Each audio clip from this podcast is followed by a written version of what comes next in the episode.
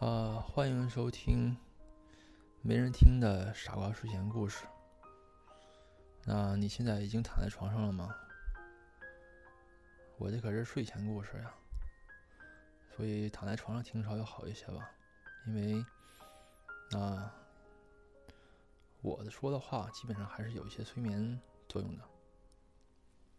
嗯，那今天咱们先谈一谈遗忘这个问题。忘事儿，呃，年纪大的人就特别讨厌忘事儿，觉得哎呀，怎么年纪这么大了，今天又忘了拿我那个钱包出来了，结果出来买菜没钱，哎，我是不是又老了？年纪大的人就经常想起忘不忘这个事儿来。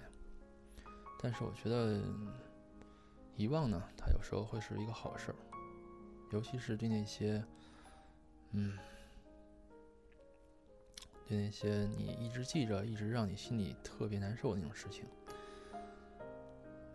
嗯，每个人应该都有一些舍不得忘，但是如果忘了的话，会对自己很有好处的这种事情吧。前几天看了一个报道，是美国，我发现美国那边确实很先进啊，他们又发明了一种方法，能清除人的记忆，就跟在硬盘里面删一个文件一样。还不是删删一个文件，就是那种彻底删除，让你再也想不起来。其实以前就有这种方法，最开始的时候叫做电击疗法。其实很简单，就和我上次谈的一样，出于人身体的一种保护本能嘛。上次咱们说的是，如果你往自己身上戳一刀，然后再好的时候，它就会变得多长出来一点，然后会变得比以前坚硬一些，然后。那还有另外一种保护本能，这就涉及到那种生物学的知识了。类似这种生物学吧，就是具体的操作方法是这样的：嗯，把你绑在椅子上，然后在你身上贴那种电极，贴在什么地方呢？贴在电你的时候你最疼的那个地方。然后，嗯，比如说你想忘记一个人，然后你就，呃，医生就把他的照片儿。摆出来，摆在你眼前，然后你不停的想，想和他在一起的各种各样的事情，各种各样的事情，想着想着想着，突然给通通电了，然后就剧痛无比那种，特别特别疼，滋，然后你就突然感觉疼，疼一会儿之后，停，然后你再接着想，再想再想再想，把他用过的东西啊，摆你面前啊。把你以前做的事儿啊，从头到尾再想上一遍，没想到关键的时候就电你，电你到特别特别的疼，疼的完全忍受不了的那种那种地步，就电的那种快要死了那种，半死不活的状态。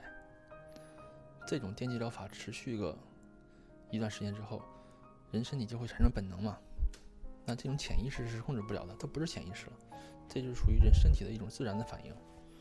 就是说，我在想到这个人的时候，我就会特别特别的疼，真的疼。然后人身体就会慢慢的把这段记忆给你插下去。但是这种疗法是很有风险的，因为有些人电着电着他就自己死了，是真的死了，不是半死不活的。所以现在美国又开发了一种方法，把人脑袋上打个洞。现在很多那个这这个不也不是很很什么很很那个可怕的事情吧？现在很多开颅的手术啊，打个小洞。小洞洞，然后那个具体什么样的操作流程，这个我就不知道了。刚出的新技术嘛，就是嗯，有一种药打进去，然后就会把你的想要忘掉那段记忆给删除掉。其实能忘记真的是一种好事儿啊，嗯，因为不忘的话，心里负担就太多了。其实说是人越长大，然后越成熟，然后越嗯，就是不像以前那么单纯吧，而且心里面压力会越来越大。其实身体上的那些负担，身体上的负担其实是很容易克服的，那简直根本就不叫事儿。心理上的负担会随着年龄的增长，一点一点的积累起来，尤其当你在遇到一些，嗯，不得不，不得不记着，但是记着会让自己非常难受的、非常痛苦的事情的时候，如果真有这样一种疗法的话，如果它没有什么危险，我相信很多人都会去试着去做一下的，就是把自己的某一段记忆给删掉。但有些记忆真的舍不得呀，删掉就不会舍不得了，是吧？真不知道如果把我的记忆对某一个人的记忆都删掉的话，会是一个什么感觉？可能真的是像有些书里面形容的那样，感觉心里空了一块，但不知道空的是什么，只感觉到想到这块空地的时候，感觉特别的伤心。但这样其实也伤心，是吧？没什么用处。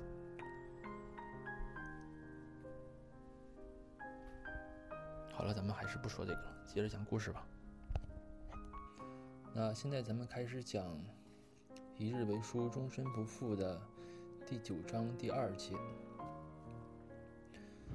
韩青把电话掐断后，把自己关在卧室中，拉了一整个下午的小提琴。他面前摆着琴谱。然而，半点也没有按照上面所指导的形式，而是随心所欲的想用力就用力，想飙高音就飙高音。魔音穿耳，让家中的仆人纷纷捂着耳朵闭着走，他自己却是充耳不闻。第二天上午，韩青继续在卧室中进行回而不倦的魔音事业，小提琴在他手中俨然变成一把绝绝力匕首。杀得佣人纷纷天灵盖崩裂。然而，终于还是有人不得不在死前最后一刻去敲他的门，毕恭毕敬地说：“韩小姐，外面有位叫漠北的莫先生要找你。”韩青的弓弦猛地一拉，一根琴弦应声而断。漠北走进韩青房间的时候，首先闻到的是一股清淡的水果香。沈岩致力于让韩青在新加坡受到无微不至的舒适照顾，连这样的细节也从替室照搬过来。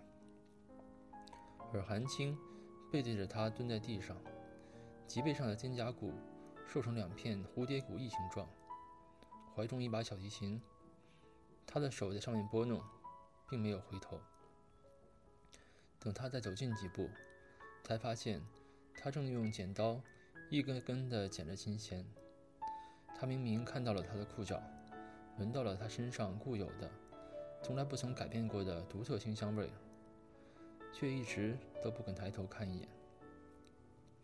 然而这一刻，在韩青有些颤抖、有些脱力的手中，恐怕一张纸也难以裁断。他越来越用力，却都是白费力气。漠北在他身旁跟着蹲下来。他垂着头，稍稍抬眼，便又看到了他的浅色衬衫，修长匀称的手臂。他离他不远不近，呼吸平稳。他未曾抬头，都能知道他在用那双好看的眼睛看着他。漠北的确在一瞬不瞬地看着他，片刻后，低低的缓声念了他的名字。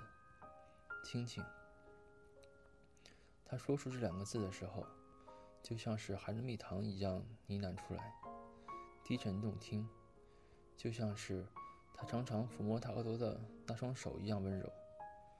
十几年以来一成不变。嗯，我读故事专心点，脑子总溜号。我发现我现在是多线程的。嗯，一边想着某个人，一边在做其他事情，好吧，这样算起来效率还是蛮高的嘛。韩青死死压抑住呼吸和哽咽，硬着后背低着头，一动也不动。漠北伸出一只手，那五指修长分明，此刻正不动声色地握住他的手背。制止他把琴弦继续剪下去。他的声音柔和，再次念了一遍：“清醒。”韩青不耐烦，把剪刀无意间一扬，最尖锐的地方无意中碰到阻碍，他一怔，扭头，才发现漠北的手臂被划开了十几公分，血立刻顺着纹路流下来。韩青愣愣地看了两秒钟，剪刀和小提琴也跟着一股脑扔在地上。漠北用一另一只手按住伤口，血顺着指缝滴到地板上，红得让人触目惊心。他终于肯抬头看向他，眼神有点迷茫。漠北神色平静，对伤处置若罔闻，手指倒是想要抚上他的脸颊。抬起来后，才发现满手都是血迹，只能作罢。韩青在他来新加坡之前，揣摩过他得知他结婚后可能出现的种种情绪，设想过数种与他对峙的方式，却从来没有想过，他在面对他与沈岩结婚的事实，还能这么平静，平静的让他手足无措，平静的又让他咬牙切齿。他们两个坐在沙发上，相距三米远。韩青看着他的眼神，就像是在同一个敌人谈判，神色冷冽，语气更是不善。你来干什么？莫北一手按住伤口处，专注地看着他，语气是一如既往的温柔，也许比以往更要温柔几分。我来接你回家。韩青别过脸，拒绝同他对视，眼角就像是结着霜。这里就是我以后的家。漠北看着他僵硬的侧脸，过了一会儿，字斟句酌地说出每一个字：“如果我说，我请求你，不要跟石岩结婚，跟我回家，可不可以？”韩青微微一震，慢慢转过头来看他。漠北不知什么时候，已经来到他面前，半蹲着，用尚且干净的那只手去拉他的手，温声说：“好不好？”韩青眼眶陡然一热，给我个理由。漠北又看向他，韩青一眨不眨的看着他。过了一会儿，看他抬起他的手，把手心张开，在上面轻轻一吻。这个理由够不够？韩青的眼睛瞬间睁大，微微张开嘴，说不出任何话。过了好一会儿，摇头，语气哽咽，同时又坚硬：“你以前也常常做这个，这不是理由。”他推开他要走，被莫北抓住两只手臂，强行按回沙发里。他很有技巧的压上来。握住他的手腕，固定他的下巴，眼睫毛微微低下去，慢慢挨近。在韩青脸通红的那一刹那，在他的唇角落下一个蜻蜓点水的吻。那这样够不够？韩青的眼泪在他嘴唇离开的那一瞬间掉下来，就像是崩闸的湖水，一发而不可收。这一刻，他等了那么久。韩青死死咬住嘴唇，依然咽不下哽咽的声音。漠北要把他环进手臂里，被韩青猛地推开。他的动作顿了顿，取出手帕在他脸上一点点擦拭，动作一如既往的温柔。韩青泪眼模糊。神情却始终倔强，那是他决定固执不听话时所习惯的神情。让漠北的动作稍稍一顿。过了片刻，他一把抹去眼泪，冷冷地看着他：“我不回去。为什么？”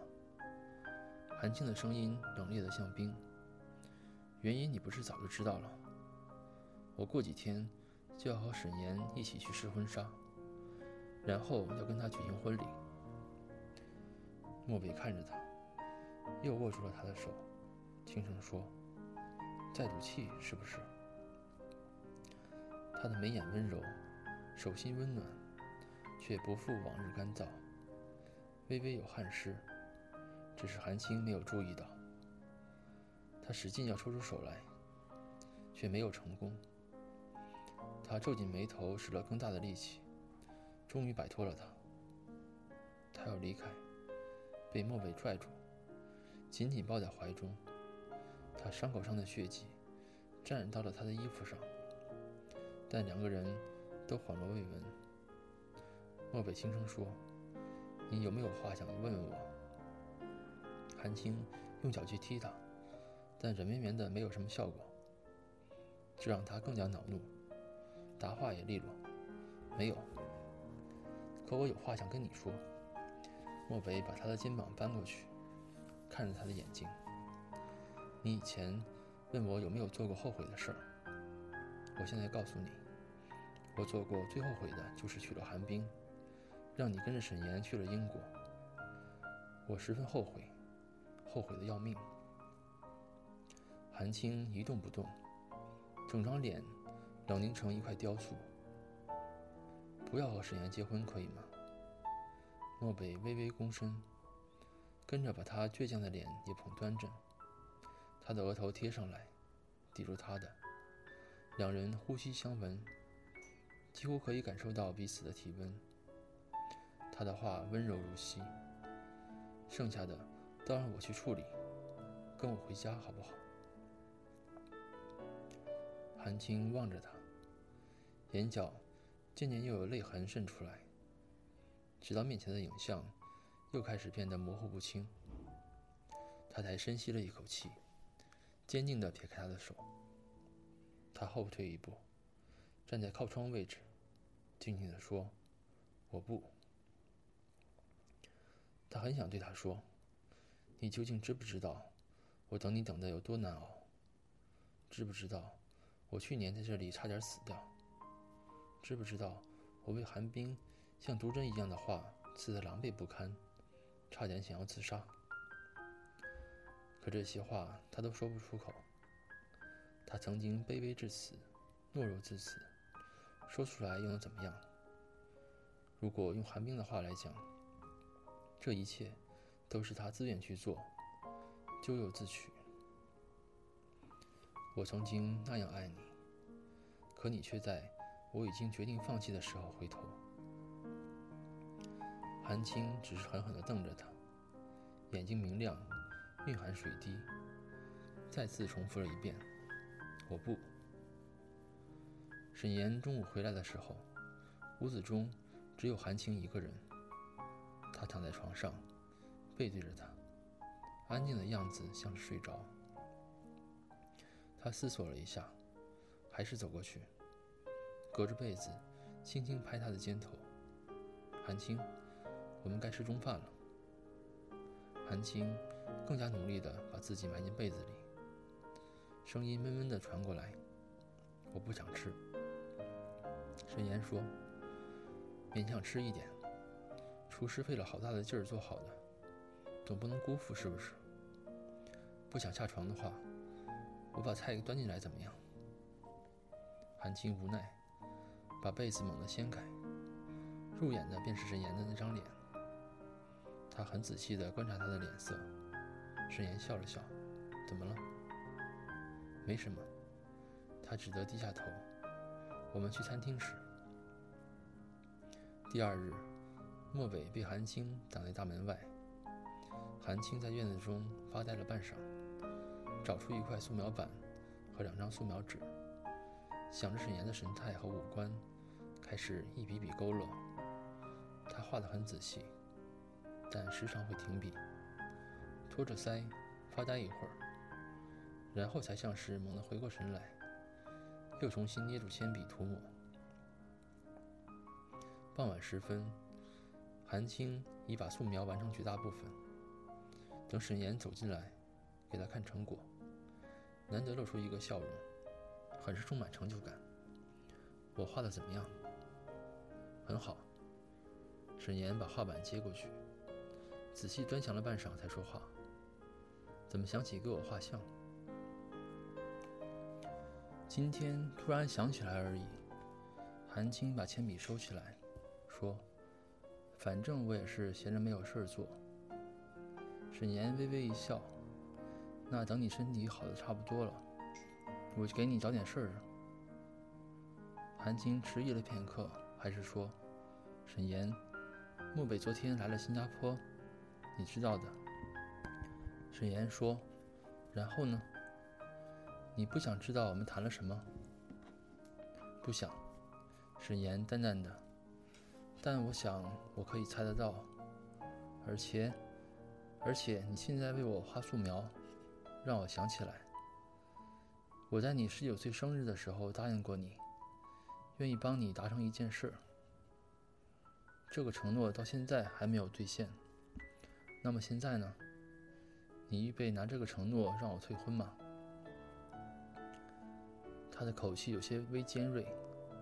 韩青微微拧着眉，半晌才说：“我会跟你结婚的。”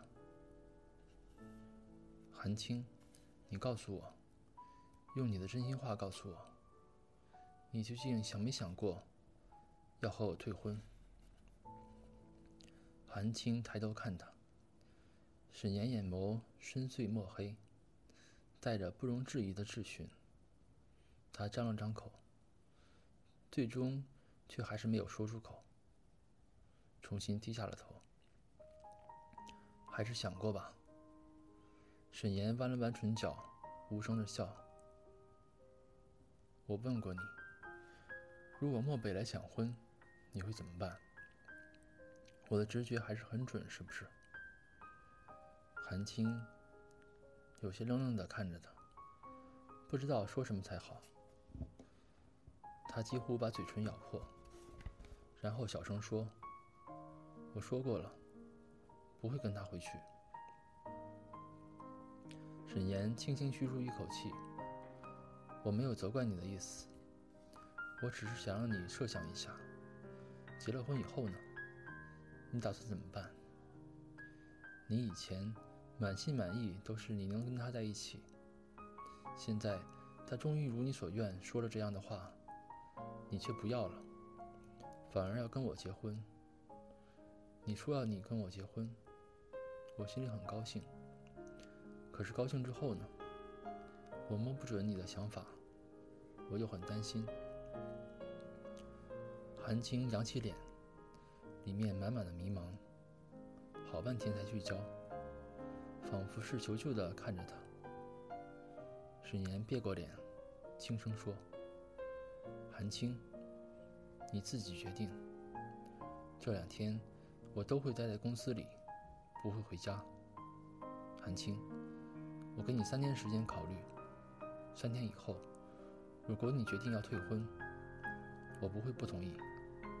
但是，如果你仍旧答应我要和我结婚，那以后就不能再想着他。他顿了一下，说：“你要想好。”韩青一个人在偌大的宅子中待了三天，没有任何事打扰到。他从小到大只让别人为难过，从没有想过自己也会处理这样为难的事儿。每天除了吃睡，就是在发愣，想的头都在发疼。中间莫北又来过两次，他拒绝见他。他那张好看到极致的面孔，对他而言无疑是一种咒语。只要清浅的笑一笑，他的心理防线就功亏一篑。他想起他小时候，一次下学后回家，走到庭院中，漠北正半蹲着逗弄一只陌生又可爱的萨摩。他抬头看着他，微微笑了一下。顺手掐过最近一朵植物上的紫花，低下头，把花梗塞到小狗的嘴里，然后拍拍它的脑袋，又指了指韩青，拽住他的耳朵说了两句什么。很快，短腿小狗就冲过来，在他面前一个急刹车，耳朵竖得很直，尾巴摇得很欢快，叼着花束，眼睛黑黑圆圆的望着他。韩青忍不住弯起眼，蹲下身，把花束接到手里，顺手把小狗抱在怀里，摸了摸它温柔温暖的皮毛。漠北洗了手走过来，拨了拨他的头发，在他的额头上轻轻吻了一下，笑着说：“喜不喜欢？你给他取个名字。”韩青仰脸看他，就叫漠北好不好？可以。漠北面不改色的点头。等改天我再买只鸟，就叫韩青，你说好不好？他用指甲去掐他的手臂，想了想说：“那就叫如意好了啊。”漠北笑着，又揉了揉他的发顶：“你喜欢就好。冷不冷？我们回屋。”回忆太重，从未褪色，每一次都仿佛历历在目，好像刚刚发生过一般。他摸一摸脸颊，甚至就好像……那里还有漠北手心的温度。想来从此一生，他都无法真正放却。可他却也明白，沈岩那些毫无保留的行为，他的体贴细致与恰到好处的沉默。这座房子在最初住进来的时候，本来还很空。然而，短短半年里，沈岩就已经置办得满满当当。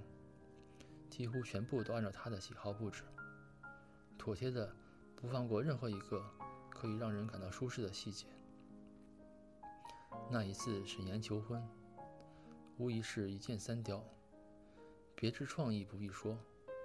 如果他点头，杯子的寓意兑现，戒指代表杯子继续履行承诺；如果他不答应，那他的杯子也碎掉。他把礼物。干干净净的收回去，不会留给他任何念想。沈岩是个干脆果决的人。好了，最后一章的第二节读完了，嗯，还剩下这本书的最后、最后、最后、最后一节了。时间过得挺快的。厚厚的书，终于读完了。嗯，啊，还没读完呢。好吧，那晚安，祝你晚安。现在不知道谁在听我讲故事啊？好吧，我希望。那个人晚上能睡得好。